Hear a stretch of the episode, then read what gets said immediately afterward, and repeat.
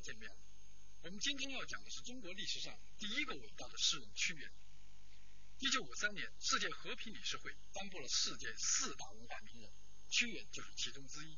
他也是亚洲唯一获得这项荣誉的文化巨匠。屈原生活在两千多年以前，在春秋战国诸子百家兴起的时代，名人犹如群星灿烂。但像屈原这样有身世可考的人并不多见，这足以见在当时和后来他的地位和影响。据《郦道元水经注》记载，屈原的故乡是在今天的湖北省秭归县湘西的下游。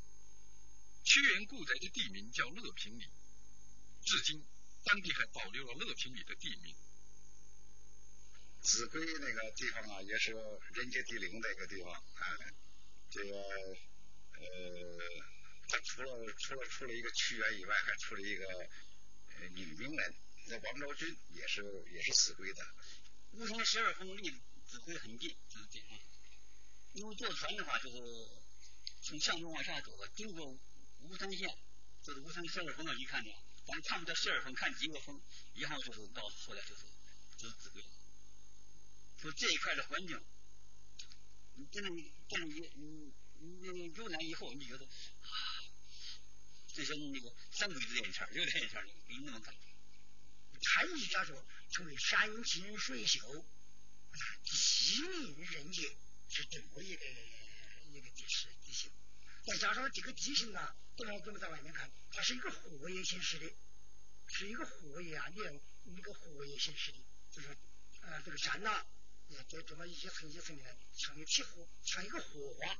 像一像一个荷花啊，因为在加上山清水秀，这个属于一个幽静的山区，很适合于这个啊陶冶人的心情啊，读书为人的这么一个一个好地方。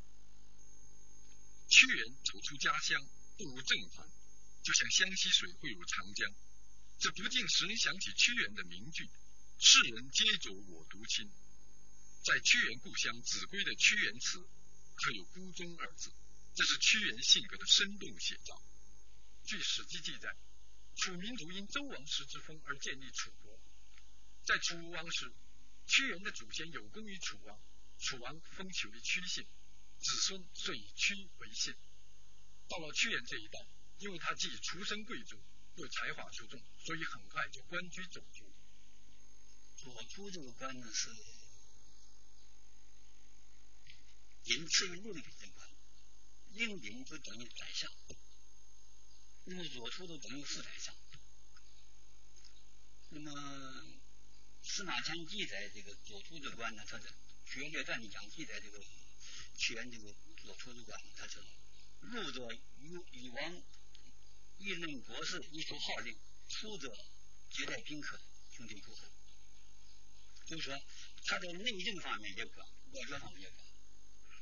呃，屈原呃作为当时的一个政治家或者作为一个士人，我们现在来说就一个知识分子，一个先进的知识分子，他反对秦国呃对楚国的这个侵犯啊，那么他并不是反对当时整个走向统一，嗯，他只不过希望能够楚国来完成这个任务，啊，他只能这样说啊，所以他的那个。啊，爱国和他的政治改革思想，也就是他美政理想是结合在一起的。他希望祖国富强。美政思想就产生政治思想，他的怎么治国、治理国家的思想。那么建立国家思想，它主要这么几个方面：一个就是说，这个有德者在位，就是一个国君，你必须是有德，你能善于治民的那种，就可以在位。这是国民是这样，对。下边清辽就是举行圣能，那么这些地方都跟过去那个楚国的血缘关系，以血缘关系命官和以世习惯这一个否定。在春秋战国时期，各个国家之间的较量不仅是经济军事的竞争，而且也是文化的竞争。屈原希望楚国强盛的美政理想本来应该得到信任和重用，但是昏庸无能的楚怀王却一再错失良机。最后竟克死秦国，继位的楚襄王比其父有过之而无不及。忠诚爱国的屈原被再次放逐。屈原看到国家江河日下，人民生灵涂炭，绝望之中自投汨罗江而亡。屈原离开朝廷以后，那个秦国的大军就对楚国长驱直入了。那这对于一个这个呃有着失恋爱国思想和感情的诗人，他觉得是呃很难很难想象、很难忍受的。那么最后嘛，他就投汨罗江而死了。那么他这个死呢啊，可以说是这悲剧。这个悲剧啊，也不是什么命运悲剧，也不是什么性格悲剧。实际上，他就是一个啊，爱国理想得不到实现以后啊，失于自己的理想。但到投降的时候，到希望绿洲上，他已经很很很平淡，已经很冷静了。说他那个话呢，不必死而复言心。是永远的不是，所以我的话没完，我觉得投降了。可可以惋惜的是，这个昏君他并不了解，是吧？所以他这个时候他一定是很平静。我觉得，中国人历来重视道德，所以有学问、道德、文章之说。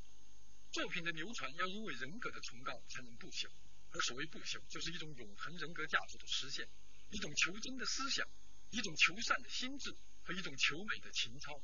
屈原呢，是中国文学史上最早出现的一个伟大诗人，呃，可以说是这个呃，就是在这个群星灿烂当中吧，他是第一颗出现的巨星。嗯，那么，所以人们把屈原叫做呃诗人之父，中国诗人之父。司马迁是含着眼泪来写《屈原列传》。他是受这些儒族离骚、天文、白命、交魂都集字，对什么对屈原他这个这个表现的他这个为国而且为牺牲的这个自己，他很受感动。另外呢，去年用这个美女象征这个的理想，用一个女女子来象征这个理想，来追求这个女子，以追求女子来象征这个包含这个对理想的追求。那么这种题材也给后来引用很多，就是这个曹子建有这个罗心赋是吧？那么蔡英明有这个这个天晴赋，再讲《红楼梦》嘛，这个《红楼梦》里边贾宝玉写了一篇《附庸雷》，附庸雷是雷谁的雷？晴雯的，晴雯死了以后，他要悼念晴雯，写了一篇《附庸雷》。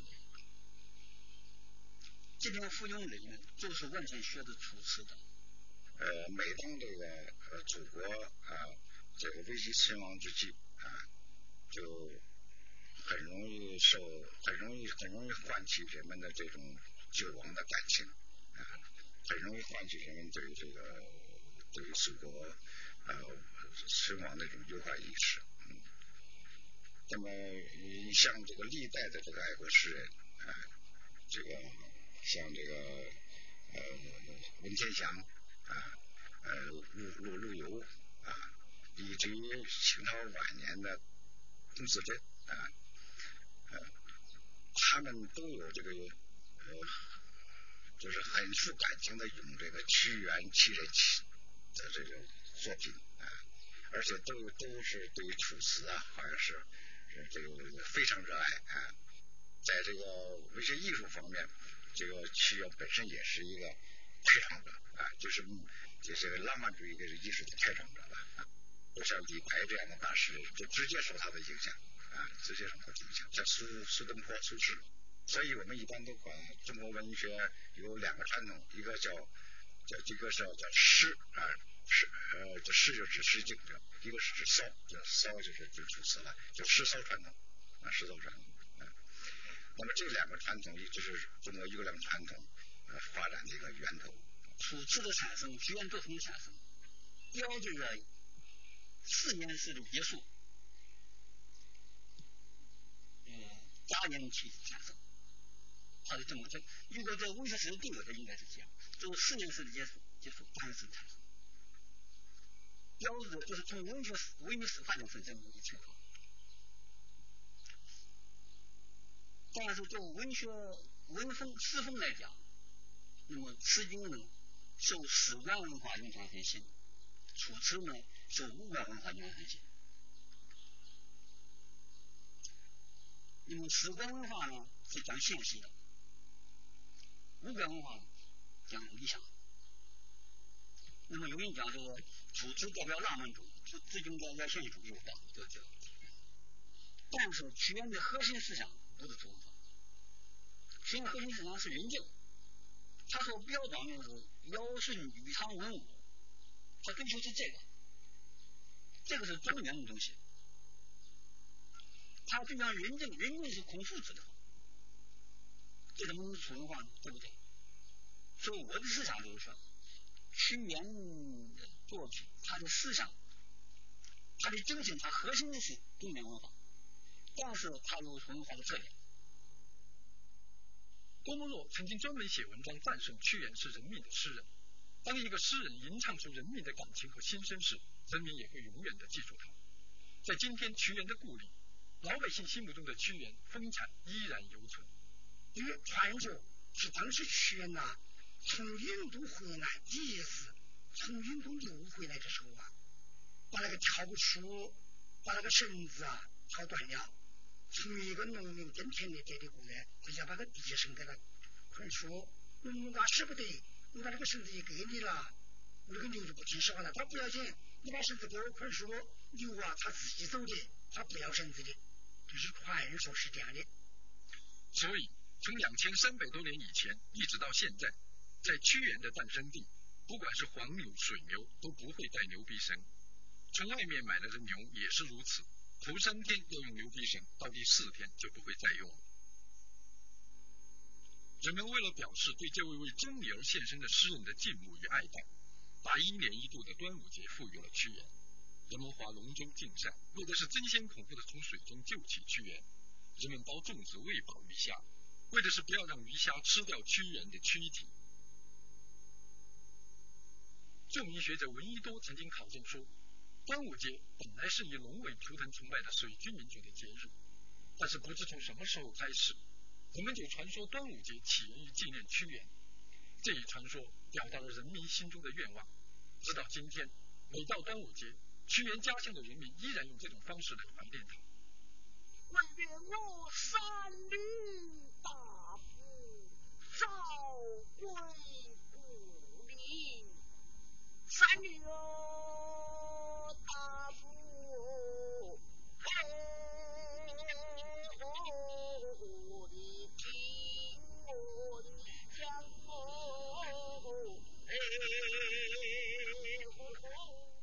屈原时代的楚文化多姿多彩、灿烂辉煌，给我们留下了许多珍贵的历史遗产。